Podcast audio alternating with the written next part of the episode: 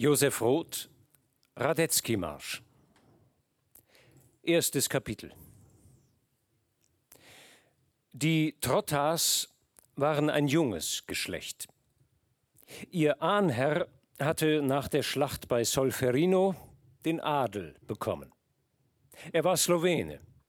Schipolje, der Name des Dorfes, aus dem er stammte, wurde sein Adelsprädikat.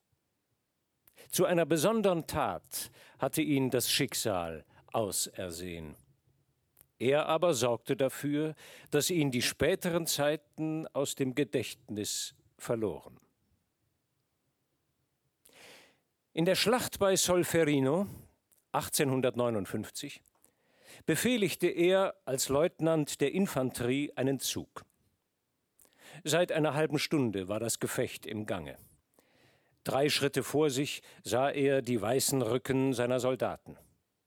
Die erste Reihe seines Zuges kniete, die zweite stand. Heiter waren alle und sicher des Sieges.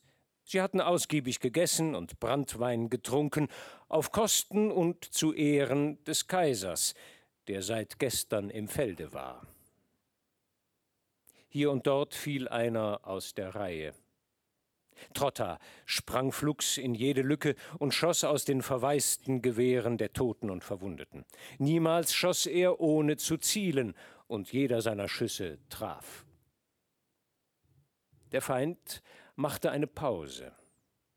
Durch die Front lief das Kommando Feuer einstellen.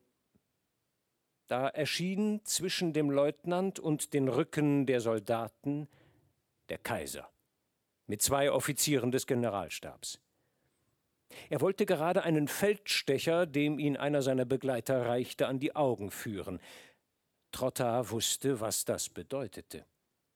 Selbst wenn man annahm, dass der Feind auf dem Rückzug begriffen war, so stand seine Nachhut gewiss gegen die Österreicher gewendet, und wer einen Feldstecher hob, gab ihr zu erkennen, dass er ein Ziel sei, würdig getroffen zu werden.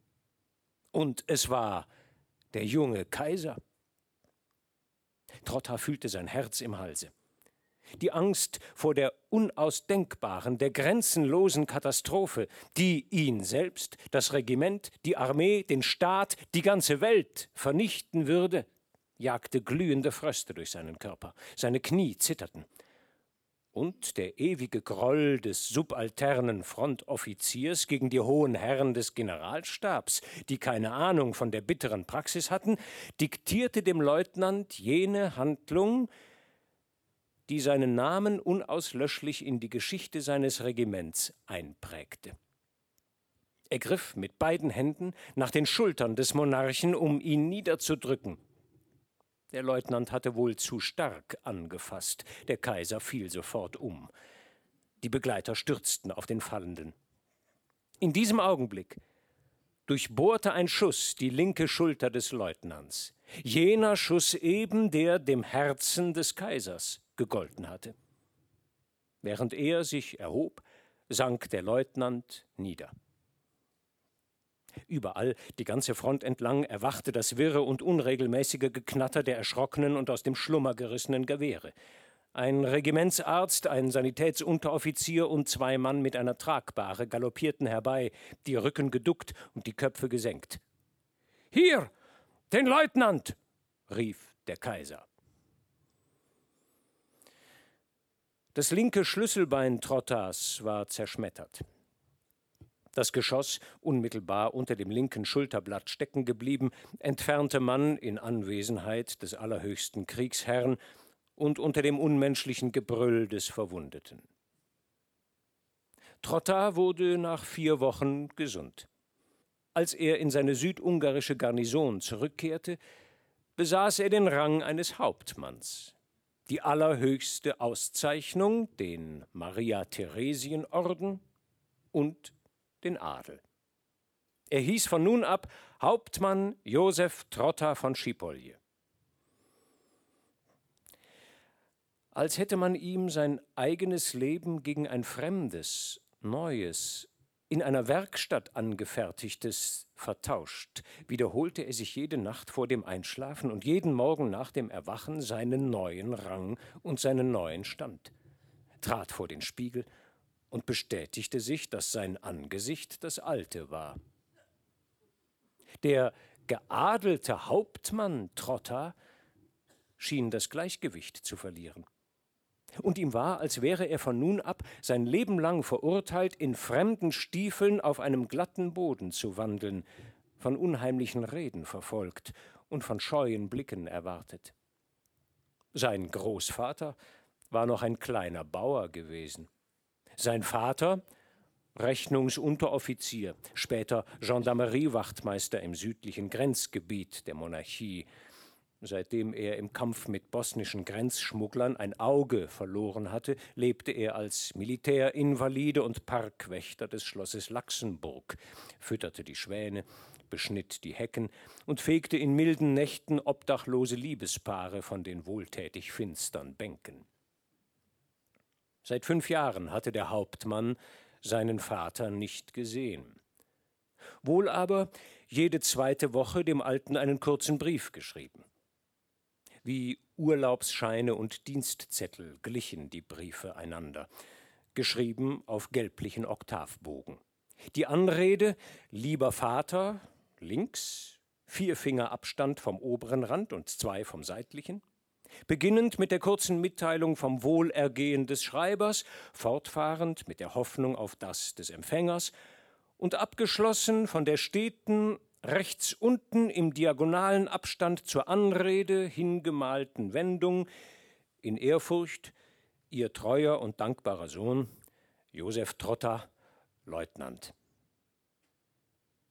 Wie aber sollte man jetzt zwischen die normierten Sätze ungewöhnliche Mitteilungen von ungewöhnlich gewordenen Verhältnissen rücken, die man selbst noch kaum begriffen hatte?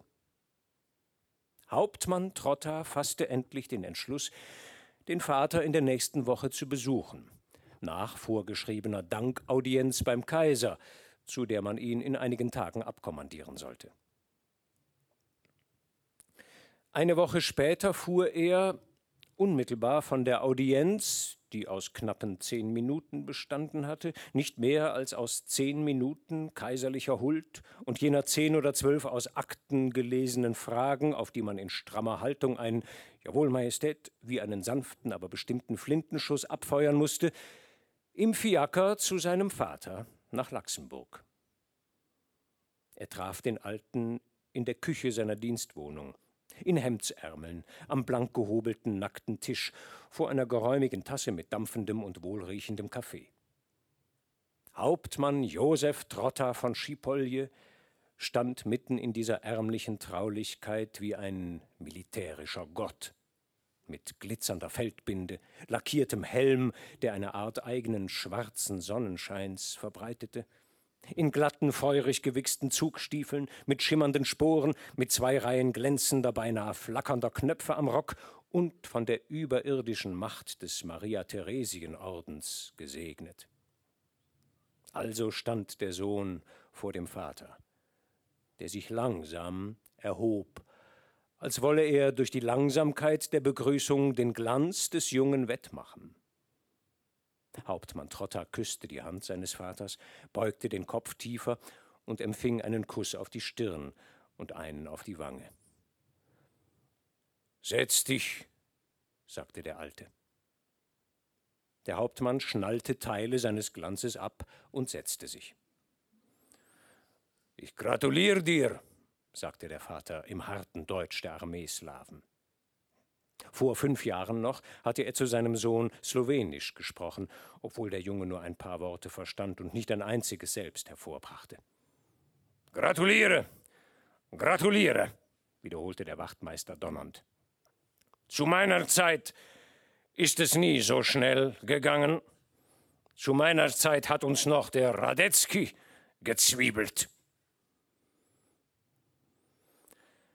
Es ist tatsächlich aus, dachte der Hauptmann Trotter. Getrennt von ihm war der Vater durch einen schweren Berg militärischer Grade. Sie tranken, stießen an, tranken wieder.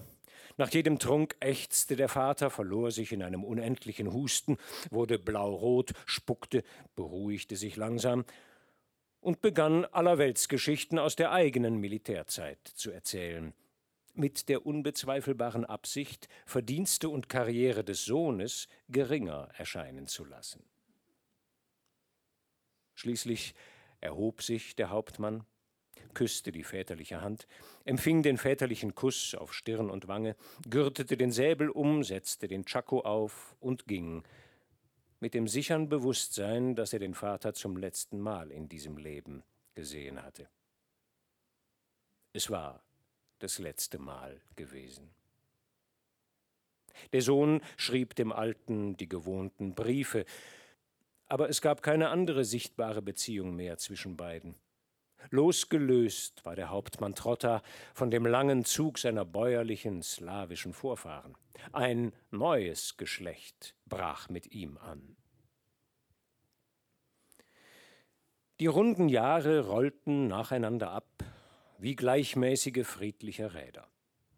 Standesgemäß heiratete Trotta die nicht mehr ganz junge, begüterte Nichte seines Obersten, Tochter eines Bezirkshauptmanns im westlichen Böhmen, zeugte einen Knaben, genoss das Gleichmaß seiner gesunden militärischen Existenz in der kleinen Garnison, ritt jeden Morgen zum Exerzierplatz, spielte nachmittags Schach mit dem Notar im Kaffeehaus, wurde heimisch in seinem Rang seinem Stand, seiner Würde und seinem Ruhm. Bis er eines Tages das erste Lesebuch seines Sohnes, der gerade fünf Jahre alt geworden war, mit lässiger Neugier in die Hand nahm. Er schlug das Inhaltsverzeichnis auf und fand den Titel eines Lesestückes, das ihn selbst zu betreffen schien, denn es hieß Franz Josef I. in der Schlacht bei Solferino, las und musste sich setzen. In der Schlacht bei Solferino, so begann der Abschnitt, geriet unser Kaiser und König Franz Josef I. in große Gefahr. Trotta selbst kam darin vor, aber in welcher Verwandlung? Der Monarch, hieß es, hatte sich im Eifer des Gefechts so weit vorgewagt, dass er sich plötzlich von feindlichen Reitern umdrängt sah. In diesem Augenblick der höchsten Not sprengte ein blutjunger Leutnant auf schweißbedecktem Fuchs herbei, den Säbel schwingend. Ei, wie fielen da die Hiebe auf Kopf und Nacken der feindlichen Reiter. Und ferner, eine feindliche Lanze durchbohrte die Brust des jungen Helden aber die Mehrzahl der Feinde war bereits erschlagen. Den blanken Degen in der Hand konnte sich der junge, unerschrockene Monarch leicht der immer schwächer werdenden Angriffe erwehren. Damals geriet die ganze feindliche Reiterei in Gefangenschaft. Der junge Leutnant aber, Josef Ritter von Trotta war sein Name, bekam die höchste Auszeichnung, die unser Vaterland seinen Heldensöhnen zu vergeben hat, den Maria-Theresien-Orden. Hauptmann Trotta ging, das Lesebuch in der Hand, in den kleinen Obstgarten hinter das Haus, wo sich seine Frau an linderen Nachmittagen beschäftigte, und fragte sie, die Lippen blass, mit ganz leiser Stimme, ob ihr das infame Lesestück bekannt gewesen sei. Sie nickte lächelnd. Es ist eine Lüge! Es ist für Kinder, antwortete sanft seine Frau. Der Hauptmann kehrte ihr den Rücken. Der Zorn schüttelte ihn wie der Sturm einen schwachen Strauch. Er ging schnell ins Haus, nahm den Säbel vom Haken, schnallte den Gurt mit einem bösen und heftigen Ruck um den Leib und verließ mit wilden und langen Schritten das Haus. Wer ihn sah, konnte glauben, dass er ausziehe, ein Schock Feinde zu erlegen. Nachdem er im Kaffeehaus zwei Partien Schach verloren hatte, warf er mit einer grimmen Hand die klappernden Figuren um und sagte zu seinem Partner ich muss mich mit Ihnen beraten. Pause. Man hat mit mir Missbrauch getrieben, begann er wieder und sah geradewegs in die blitzenden Brillengläser des Notars. Was für ein Missbrauch? fragte der Notar. Ich hab nie bei der Kavallerie gedient. Unterschreiben diese schamlosen Schreiber in den Kinderbüchern, dass ich auf einem Fuchs einem schweißbedeckten Fuchs, schreiben Sie, herangesprengt bin, um den Monarchen zu retten, schreiben Sie. Der Notar verstand. Er selbst kannte das Lesestück aus den Büchern seiner Söhne. Sie überschätzen das, Herr Hauptmann, sagte er. Bedenken Sie, es ist für Kinder. Trotter sah ihn erschrocken an. In diesem Augenblick schien es ihm, dass sich die ganze Welt gegen ihn verbündet hatte. Die Schreiber der Lesebücher, der Notar, seine Frau, sein Sohn, der Hauslehrer. Alle historischen Taten, sagte der Notar, werden für den Schulgebrauch anders dargestellt. Es ist doch so richtig, meiner Meinung nach. Die Kinder brauchen Beispiele, die sie begreifen, die sich ihnen einprägen. Die richtige Wahrheit erfahren sie dann später. Zahlen, rief der Hauptmann und erhob sich. Er ging in die Kaserne, ließ die Kompanie antreten und befahl Gewehrübungen im Hof. Man gehorchte verworren und zitternd. Mit keuchendem Atem machte die Mannschaft Gewehrübungen. Dann eine halbe Stunde Salutierübungen, kommandierte der Hauptmann. Und nach zehn Minuten änderte er erneut den Befehl. Kniet nieder zum Gebet! Und beruhigt lauschte er dem dumpfen Aufprall der harten Knie auf Erde, Schotter und Sand. Noch war er Hauptmann, Herr seiner Kompanie. Diesen Schreibern wird es schon zeigen. Den nächsten Morgen beim Offiziersrapport brachte er knapp und klingend seine Beschwerde vor den Obersten. Sie wurde weitergeleitet. Und nun begann das Martyrium des Hauptmanns Josef Trotta, Ritter von Schipolje, des Ritters der Wahrheit. Es dauerte Wochen, bis vom Kriegsministerium die Antwort kam, dass die Beschwerde an das Kultur- und Unterrichtsministerium weitergegeben sei. Und abermals vergingen Wochen, bis eines Tages die Antwort des Ministers einlief. Sie lautete Euer Hochwohlgeboren, sehr geehrter Herr Hauptmann, in Erwiderung auf Euer Hochwohlgeboren Beschwerde betreffend Lesebuchstück Nummer 15 der autorisierten Lesebücher für österreichische Volks- und Bürgerschulen nach dem Gesetz vom 21. Juli 1864 erlaubt sich der Herr Unterrichtsminister respektabelst euer hochwohlgeborene Aufmerksamkeit auf den Umstand zu lenken, dass die Lesebuchstücke von historischer Bedeutung, insbesondere diejenigen, die seine Majestät, den Kaiser Franz Josef höchstpersönlich betreffen, laut Erlass vom 21. März 1840 dem Fassungsvermögen der Schüler angepasst und bestmöglichen pädagogischen Zwecken entsprechend gehalten sein sollen. Besagtes in euer hochwohlgeboren Beschwerde erwähntes Lesestück Nummer 15 hat seiner Exzellenz dem Herrn Kultusminister persönlich vorgelegen und ist dasselbe von ihm zum Schulgebrauch autorisiert worden. In den Intentionen der hohen sowie auch nicht minder der niederen Schulbehörden ist es gelegen, den Schülern der Monarchie die heroischen Taten der Armeeangehörigen dem kindlichen Charakter entsprechend darzustellen, ohne die Wahrhaftigkeit der geschilderten Ereignisse zu verändern, aber auch ohne sie in dem trockenen, jeder Aneiferung der Fantasie wie der patriotischen Gefühle entbehrenden Tone wiederzugeben. Zufolge dieser und ähnlicher Erwägungen ersucht der Unterzeichnete Euer Hochwohlgeboren respektvollst von Euer Hochwohlgeboren Beschwerde Abstand nehmen zu wollen. Dieses Schriftstück war vom Kultus- und Unterrichtsminister gezeichnet. Trotta nahm es entgegen und schwieg. Eine Woche später ersuchte er auf dem vorgeschriebenen Dienstwege um eine Audienz bei seiner Majestät. Und drei Wochen später stand er am Vormittag in der Burg Aug in Aug gegenüber seinem allerhöchsten Kriegsherrn. Sehen Sie, lieber Trotta, sagte der Kaiser, die Sache ist recht unangenehm. Aber schlecht kommen wir beide dabei nicht weg. Hm? Lassen's die Geschichte.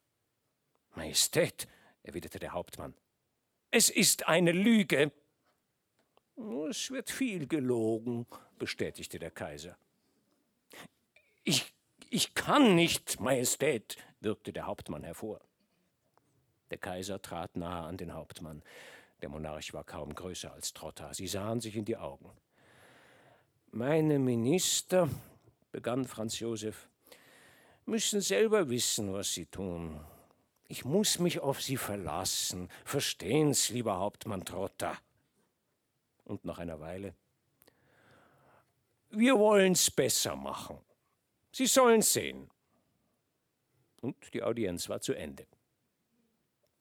Trotter kehrte in die Garnison zurück und bat um seine Entlassung aus der Armee. Er wurde als Major entlassen. Er übersiedelte nach Böhmen auf das kleine Gut seines Schwiegervaters. Die kaiserliche Gnade verließ ihn nicht. Ein paar Wochen später erhielt er die Mitteilung, dass der Kaiser geruht habe, dem Sohn seines Lebensretters für Studienzwecke aus der Privatschatulle 5000 Gulden anzuweisen. Gleichzeitig erfolgte die Erhebung Trottas in den Freiherrnstand.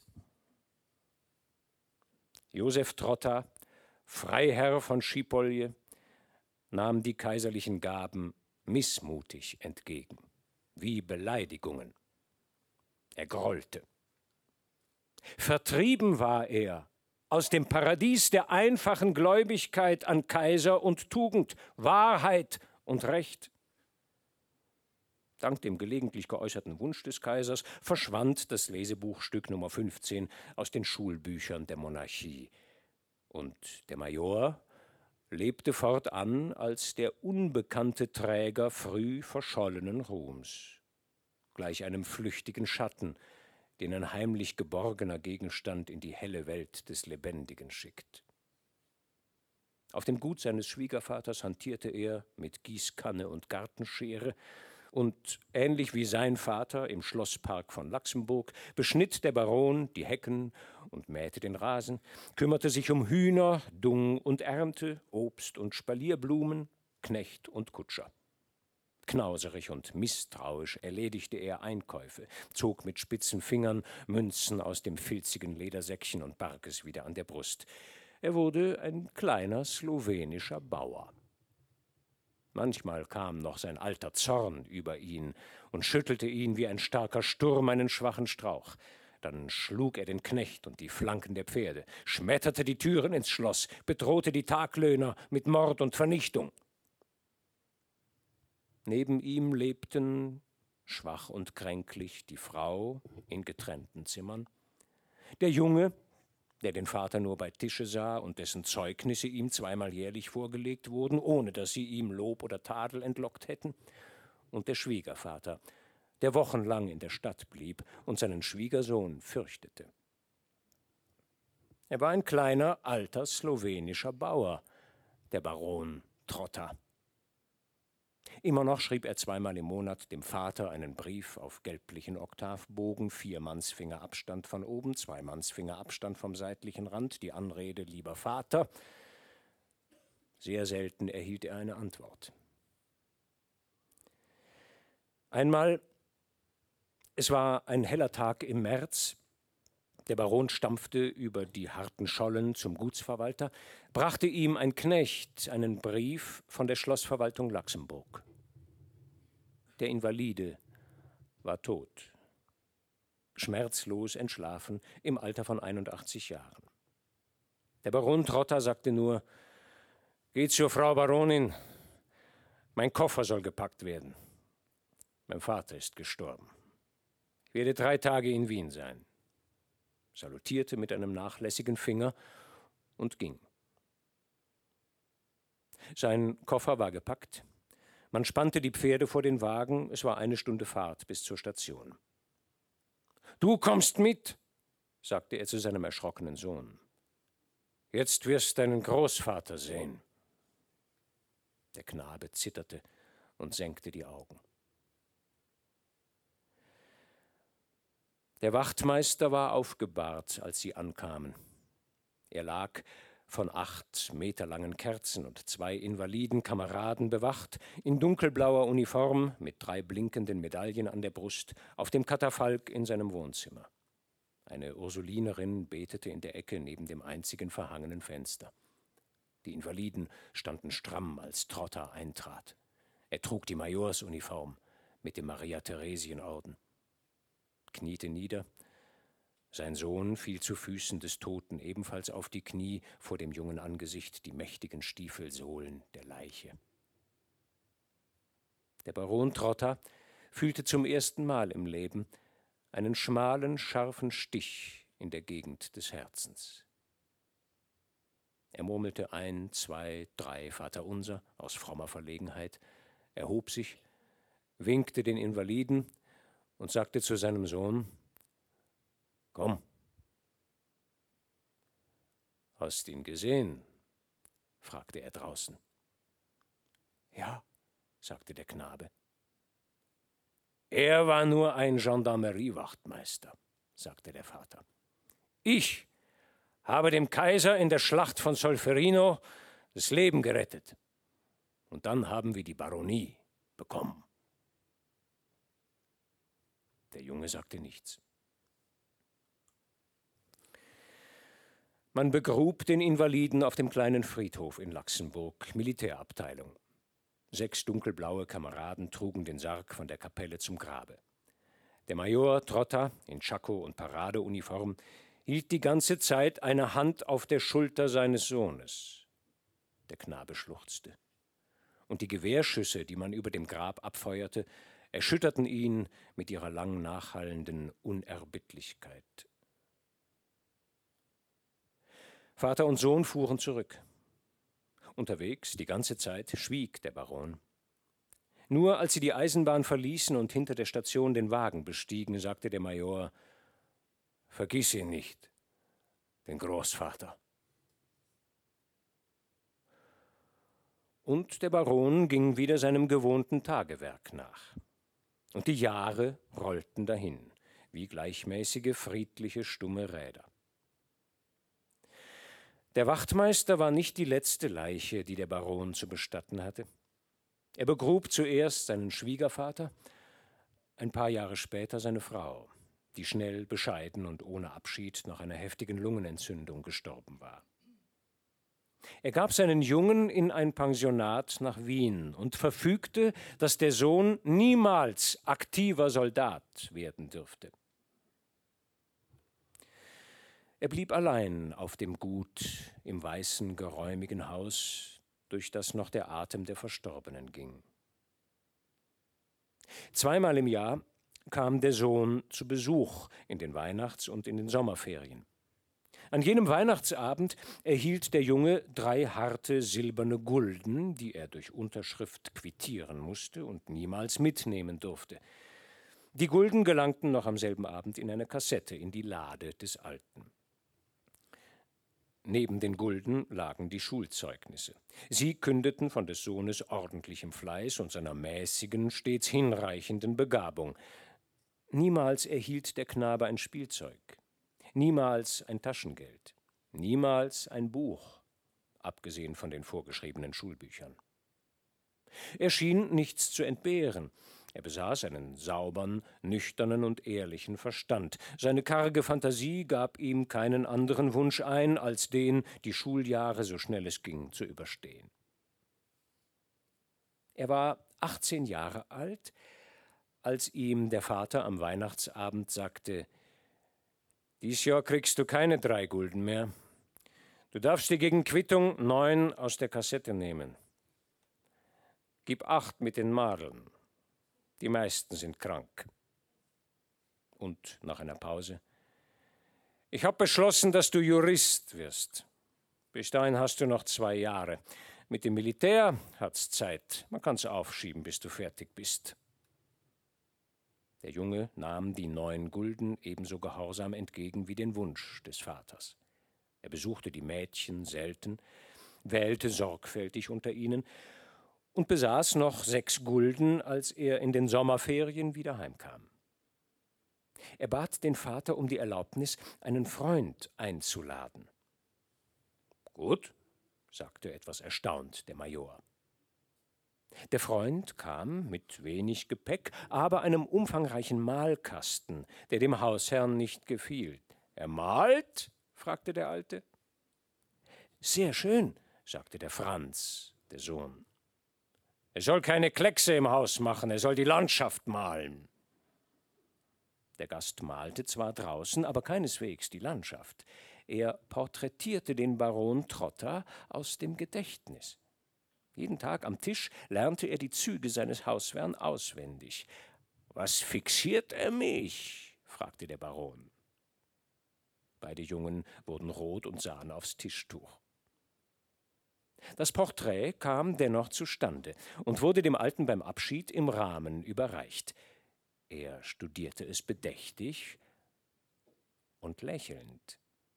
Er drehte es um, als suchte er auf der Rückseite noch weitere Einzelheiten, die auf der vorderen Fläche ausgelassen sein mochten, hielt es gegen das Fenster, dann weit vor die Augen, betrachtete sich im Spiegel, verglich sich mit dem Porträt und sagte schließlich Wo soll's hängen?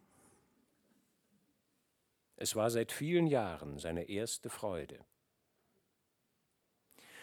Kannst deinem Freund Geld borgen, wenn er was braucht, sagte er leise zu Franz. Vertragt euch nur gut. Das Porträt war und blieb das einzige, was man jemals vom alten Trotter angefertigt hatte. Es hing später im Wohnzimmer seines Sohnes und beschäftigte noch die Fantasie des Enkels. Der Sohn wurde Jurist, politischer Beamter, Bezirkskommissär in Schlesien. War auch der Name Trotta aus den autorisierten Schulbüchern verschwunden, so doch nicht aus den geheimen Akten der hohen politischen Behörden, und die 5000 Gulden, von der Huld des Kaisers gespendet, sicherten dem Beamten Trotter eine ständige wohlwollende Beobachtung und Förderung unbekannter höherer Stellen. Er avancierte schnell.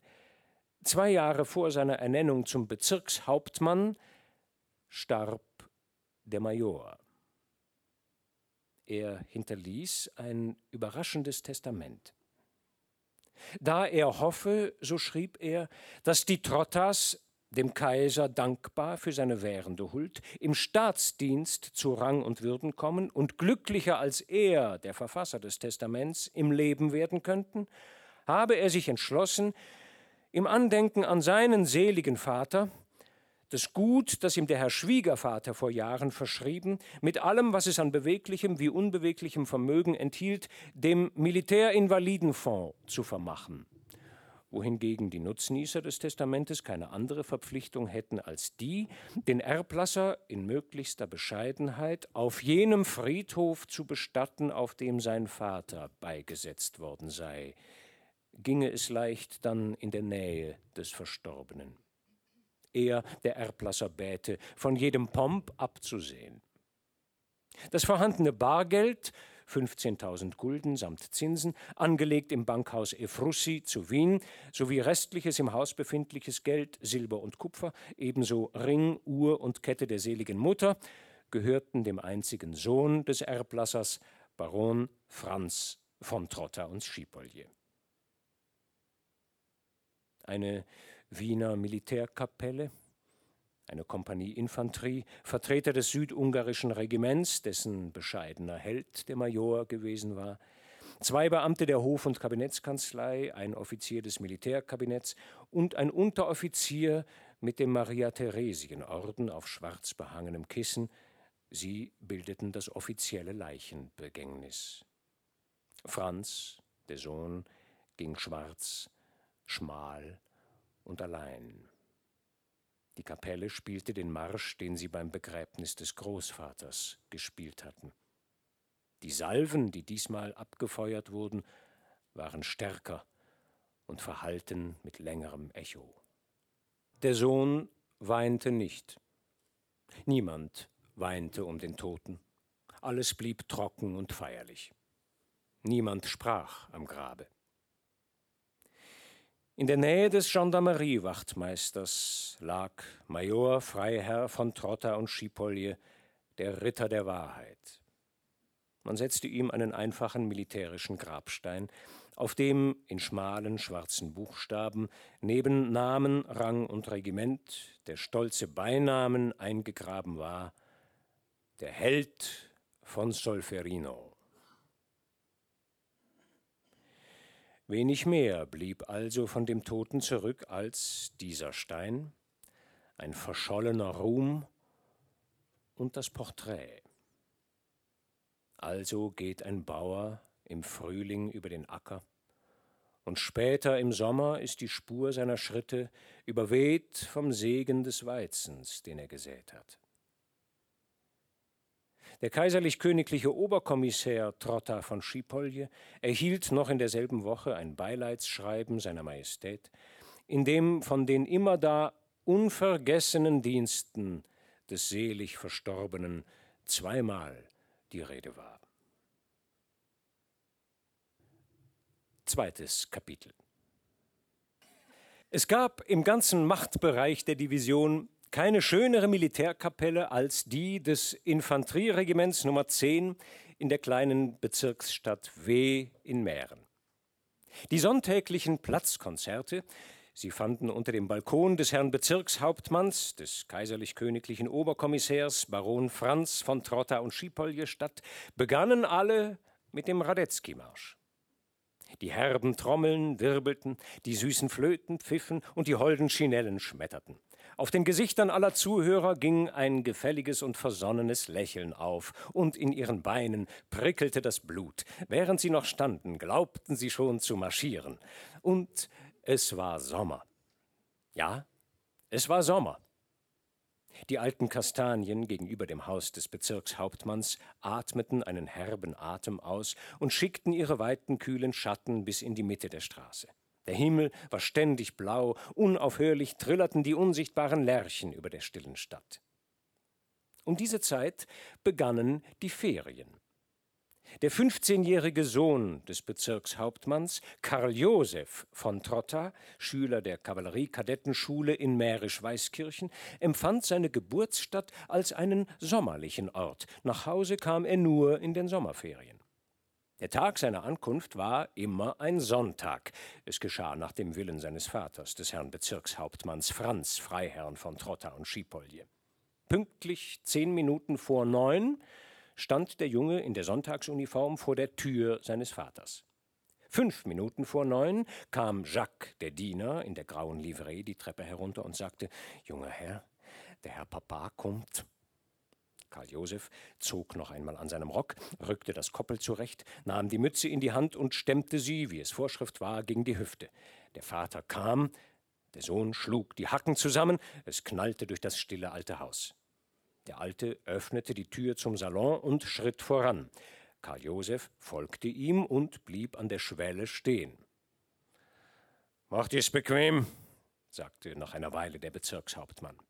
Jetzt erst trat Karl Josef an den großen Lehnstuhl aus rotem Plüsch und setzte sich, dem Vater gegenüber, die Knie steif angezogen und die Mütze mit den weißen Handschuhen auf den Knien.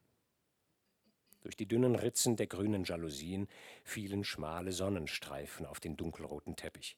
Eine Fliege summte, die Wanduhr begann zu schlagen. Nachdem die neun goldenen Schläge verhallt waren, begann der Bezirkshauptmann Was macht Herr Oberst Marek? Danke, Papa. Es geht ihm gut. In der Geometrie immer noch schwach? Danke, Papa. Etwas besser. Bücher gelesen? Jawohl, Papa. Und wie steht's mit dem Reiten? Voriges Jahr war es nicht sonderlich. In diesem Jahr, begann Karl Josef, wurde aber sofort unterbrochen. Es war nicht sonderlich, habe ich eben gesagt. Es war eine Schande. Vater und Sohn schwiegen. Karl Josef wusste, dass nach einer strengen Kritik seines Vaters eine Pause einzuhalten war. Man hatte das Urteil in seiner ganzen Bedeutung aufzunehmen, zu verarbeiten, sich einzuprägen, dem Herzen und dem Gehirn einzuverleiben. Die Uhr tickte, die Fliege summte. Dann begann Karl Josef mit heller Stimme In diesem Jahr war es bedeutend besser. Der Wachtmeister selbst hat's oft gesagt. Ich habe auch vom Herrn Oberleutnant Koppel eine Belobung kriegt. Soll mich freuen, bemerkte mit Grabesstimme der Herr Bezirkshauptmann. Erzähl weiter, sagte er und zündete sich eine Zigarette an. Es war das Signal für den Anbruch der Gemütlichkeit. Karl Josef legte Mütze und Handschuhe auf ein kleines Pult, erhob sich und begann, alle Ereignisse des letzten Jahres vorzutragen. Der Alte nickte. Auf einmal sagte er: Bist ja ein großer Bub, mein Sohn. Du mutierst ja. Etwa verliebt? Karl Josef wurde rot. Sein Gesicht brannte wie ein roter Lampion. Er hielt es dem Vater tapfer entgegen. Also noch nicht, sagte der Bezirkshauptmann. Lass dich nicht stören, erzähl nur weiter. Karl Josef schluckte. Dann zog er den Bücherzettel aus der Tasche und reichte ihn dem Vater. Recht anständige Lektüre. Bitte die Inhaltsangabe von Srini. Karl Josef erzählte das Drama Akt für Akt. Dann setzte er sich, müde, blass, mit trockener Zunge. Er warf einen geheimen Blick nach der Uhr. Es war erst halb elf. Anderthalb Stunden ging noch die Prüfung. Es konnte dem Alten einfallen, Geschichte des Altertums zu prüfen oder germanische Mythologie. Aber der Alte prüfte heute lediglich Literatur. Er sprach sich ausführlich über die Bedeutung Grillparzers aus und empfahl dem Sohn als leichte Lektüre für die Ferientage Adalbert Stifter und Ferdinand von Saar. Dann sprang er wieder auf militärische Themen. Wachdienst, Dienstreglement zweiter Teil, Zusammensetzung eines Armeekorps, Kriegsstärke der Regimenter. Plötzlich fragte er, was ist Subordination?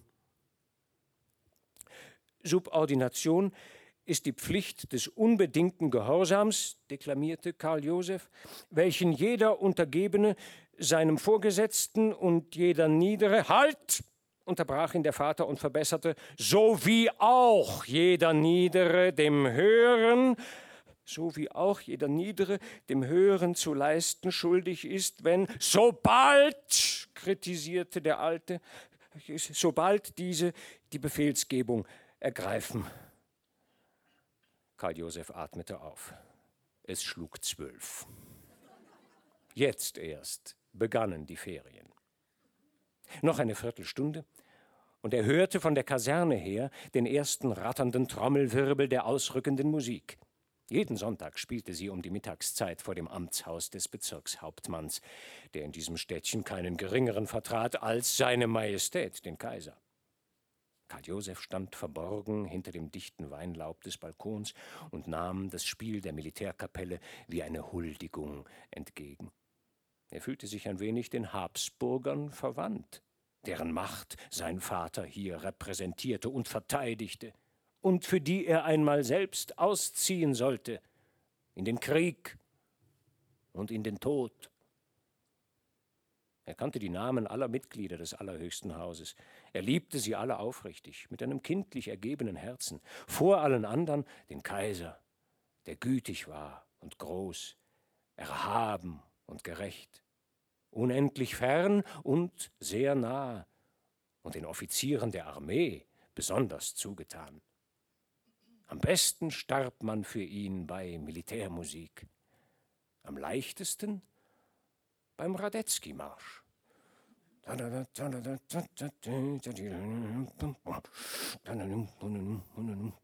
Die flinken Kugeln pfiffen im Takt um den Kopf Karl Josephs.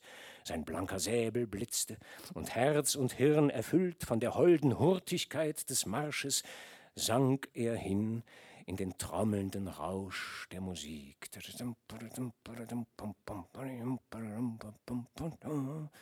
Und sein Blut sickerte in einem dunkelroten und schmalen Streifen auf das gleißende Gold der Trompeten, das tiefe Schwarz der Pauken und das siegreiche Silber der Chinellen.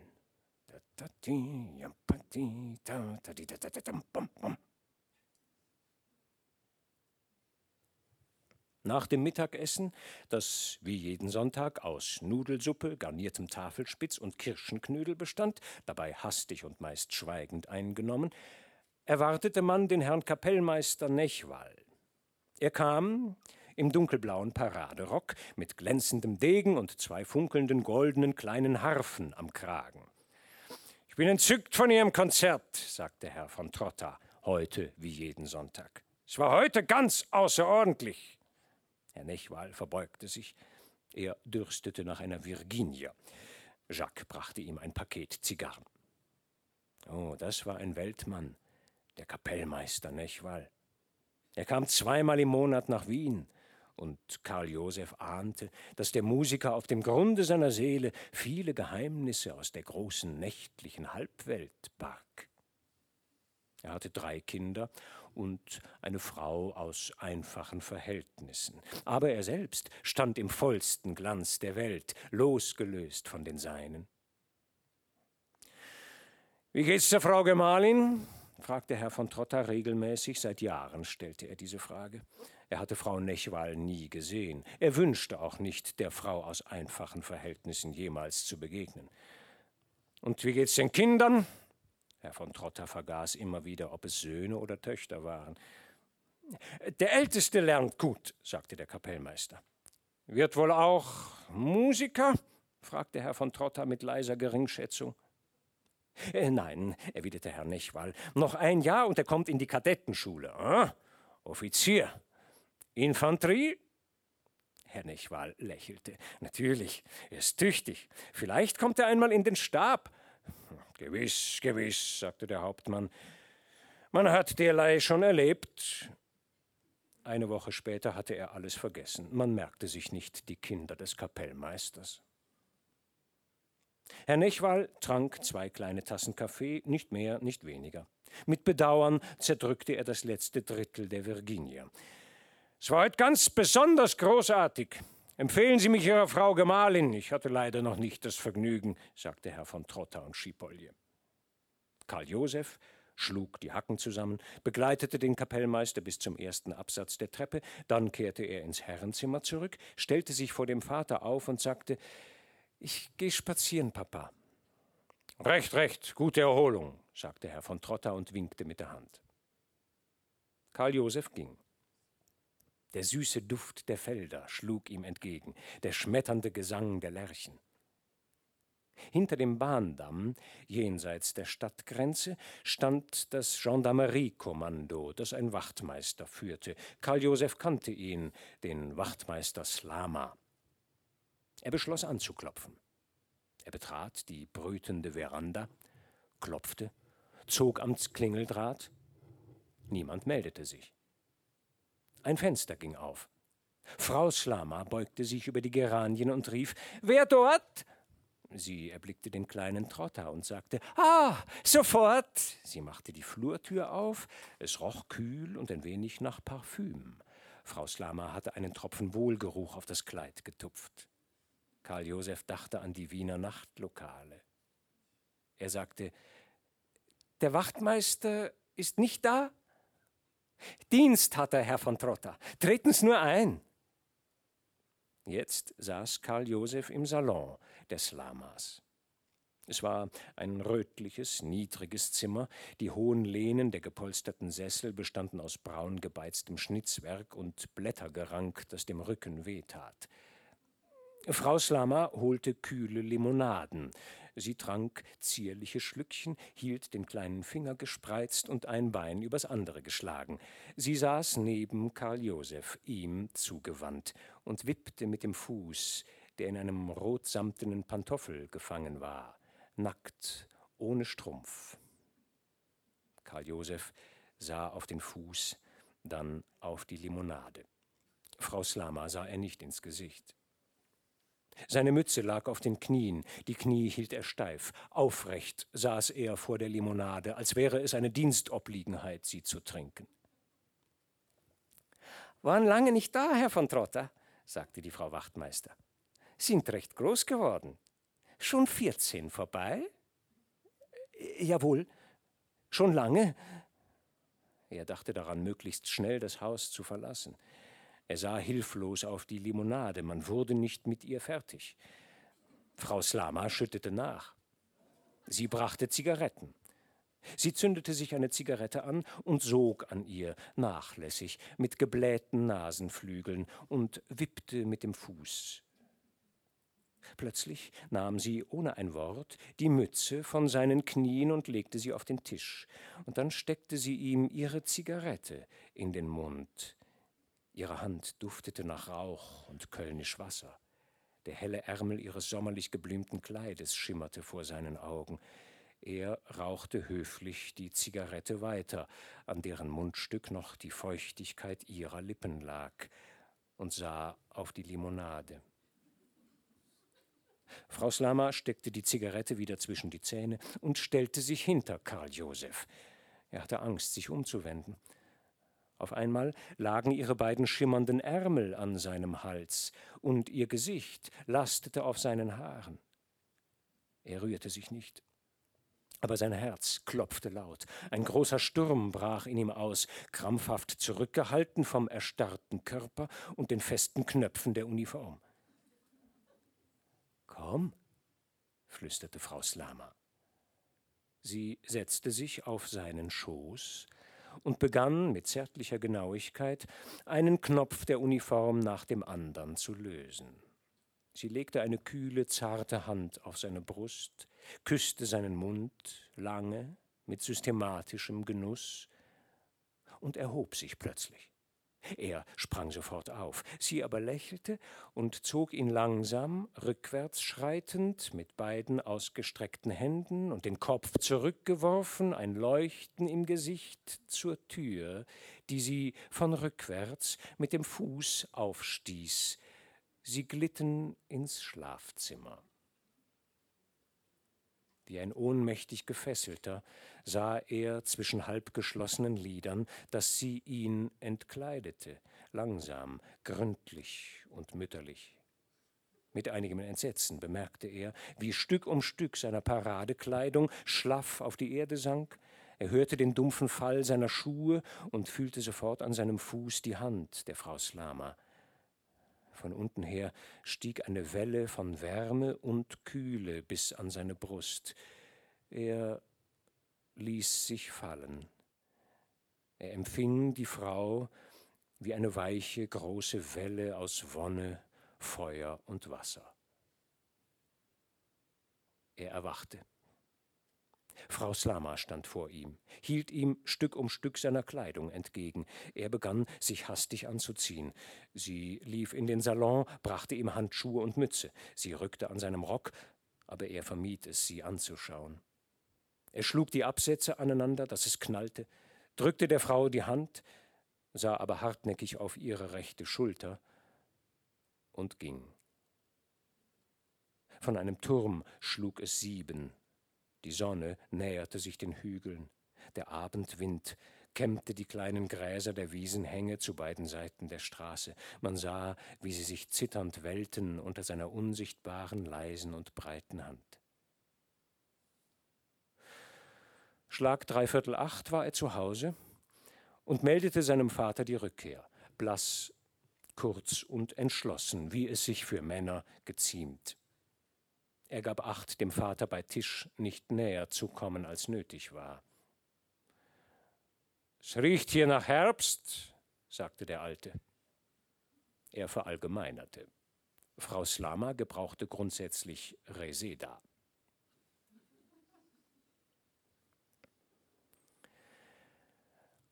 Drittes Kapitel. Im Herrenzimmer des Bezirkshauptmanns hing das Porträt, den Fenstern gegenüber, hoch an der Wand. Die Neugier des Enkels kreiste beständig um die erloschene Gestalt und den verschollenen Ruhm des Großvaters. Manchmal an stillen Nachmittagen stieg Karl Josef auf einen Stuhl und betrachtete das Bildnis des Großvaters aus der Nähe.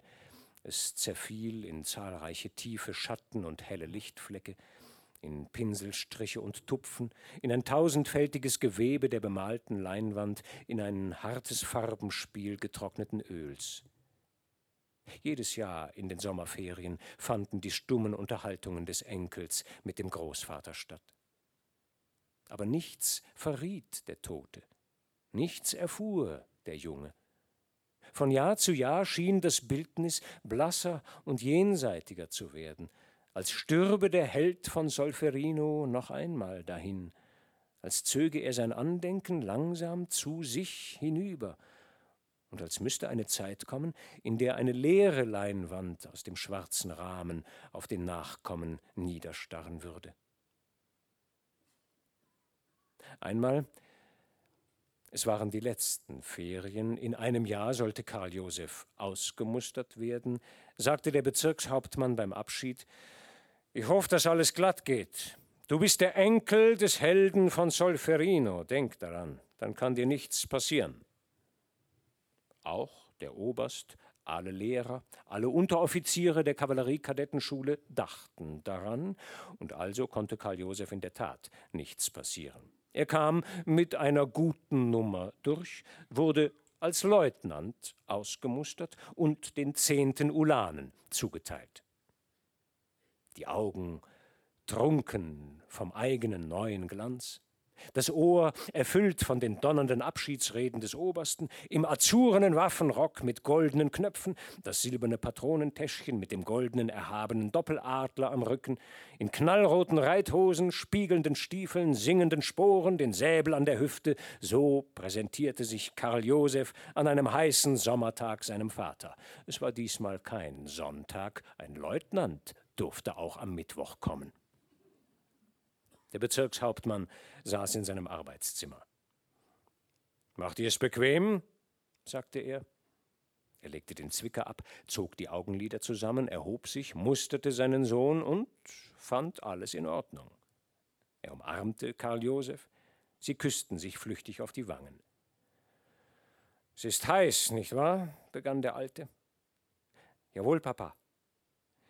Ich denke, wir gehen an die Luft. Jawohl, Papa. Langsam und ohne ein Wort zu wechseln gingen beide durch die sommerliche Stille des Stadtparks. Der Stadtpolizist salutierte. Männer erhoben sich von den Bänken und grüßten. Neben der dunklen Gravität des Alten nahm sich die klirrende Buntheit des Jungen noch leuchtender und geräuschvoller aus. In der Allee, in der ein hellblondes Mädchen Sodawasser mit Himbeersaft unter einem roten Sonnenschirm ausschenkte, hielt der Alte ein und sagte: Ein frischer Trunk kann nicht schaden. Er bestellte zwei Soda ohne und beobachtete das blonde Fräulein, das wollüstig und willenlos ganz in den farbigen Schimmer Karl Josephs einzutauchen schien. Sie tranken und schwiegen. In meiner Jugend wäre ich auch gern Soldat geworden, sagte irgendwann der Alte. Dein Großvater hat es ausdrücklich verboten. Jetzt bin ich zufrieden, dass du nicht Beamter geworden bist. Jawohl, Papa, erwiderte Karl Josef. Ich habe zwei Tage dienstlich in Wien zu tun. Wirst mich begleiten? Jawohl, Papa. Ein paar Tage später stiegen sie in den Zug nach Wien. Der Sohn las in der Zeitung, der Alte in den Akten. Einmal blickte der Bezirkshauptmann auf und sagte Du kennst doch den Wachtmeister Slama? Der Name schlug an Karl Josephs Gedächtnis, ein Ruf aus verlorenen Zeiten. Er sah sofort den Weg, der zum Gendarmeriekommando führte, das niedere Zimmer, den geblümten Schlafrock, das breite Bett. Er roch den Duft der Wiesen und gleichzeitig das Reseda der Frau Slama. Ist leider Witwer geworden in diesem Jahr, fuhr der Alte fort, traurig. Die Frau ist an einer Geburt gestorben. Solltest ihn besuchen. Es wurde auf einmal unerträglich heiß im Coupé. Karl Josef versuchte, den Kragen zu lockern. Er fühlte den Blick seines Vaters. Er raffte schnell ein paar schwache, vorläufige Kräfte zusammen und sagte: Ich werde ihn besuchen, Papa. Scheint, dass du die Eisenbahn nicht verträgst, bemerkte der Vater. Jawohl, Papa stumm und aufrecht, von einer Qual bedrängt, der er keinen Namen hätte geben können, die er niemals gekannt hatte und die wie eine rätselhafte Krankheit aus fernen Zonen war, fuhr Karl Josef ins Hotel. Es gelang ihm noch Pardon, Papa zu sagen. Dann schloss er sein Zimmer ab, packte den Koffer aus und zog die Mappe hervor, in der ein paar Briefe der Frau Slama lagen in den Umschlägen, wie sie gekommen waren, mit der chiffrierten Adresse Mährisch-Weißkirchen, Poste Restante. Die blauen Blätter hatten die Farbe des Himmels und ein Hauch von Reseda. Briefe der toten Frau Slama. Sie erschienen Karl Josef als die frühen Künder ihres plötzlichen Endes. vorweggenommene Grüße aus dem Jenseits. Den letzten Brief hatte er nicht beantwortet. Die Ausmusterung, die Reden, die Ernennung, der neue Rang und die neuen Uniformen verloren ihre Bedeutung vor dem gewichtlosen, dunklen Zug der beschwingten Buchstaben auf blauem Hintergrund. Noch lagen auf seiner Haut die Spuren der liebkosenden Hände der toten Frau, und in seinen eigenen warmen Händen barg sich noch die Erinnerung an ihre kühle Brust, und mit geschlossenen Augen sah er die selige Müdigkeit in ihrem liebessatten Angesicht. Jetzt krochen die Würmer über Brust und Schenkel, und gründliche Verwesung zerfraß das Gesicht. Je stärker die grässlichen Bilder des Zerfalls vor den Augen des jungen Mannes wurden, desto heftiger entzündeten sie seine Leidenschaft. Sie hat mich geliebt, dachte der junge Leutnant. Sie ist gestorben. Es war klar, dass er Schuld an ihrem Tode trug. An der Schwelle seines Lebens lag sie, eine geliebte Leiche. Es war die erste Begegnung Karl Josefs mit dem Tode. An seine Mutter erinnerte er sich nicht mehr. Nichts mehr kannte er von ihr als Grab und Blumenbeet und zwei Fotografien. Nun zuckte der Tod vor ihm auf wie ein schwarzer Blitz, versenkte seine Jugend und schmetterte ihn an den Rand der verhängten Gründe, die das Lebendige vom Gestorbenen trennen. Vor ihm lag also ein langes Leben voller Trauer. Er rüstete sich, es zu erleiden, entschlossen und blass, wie es einem Manne geziemt. Er war Leutnant Trotta, Abkömmling eines slowenischen Invaliden und des merkwürdigen Helden von Solferino.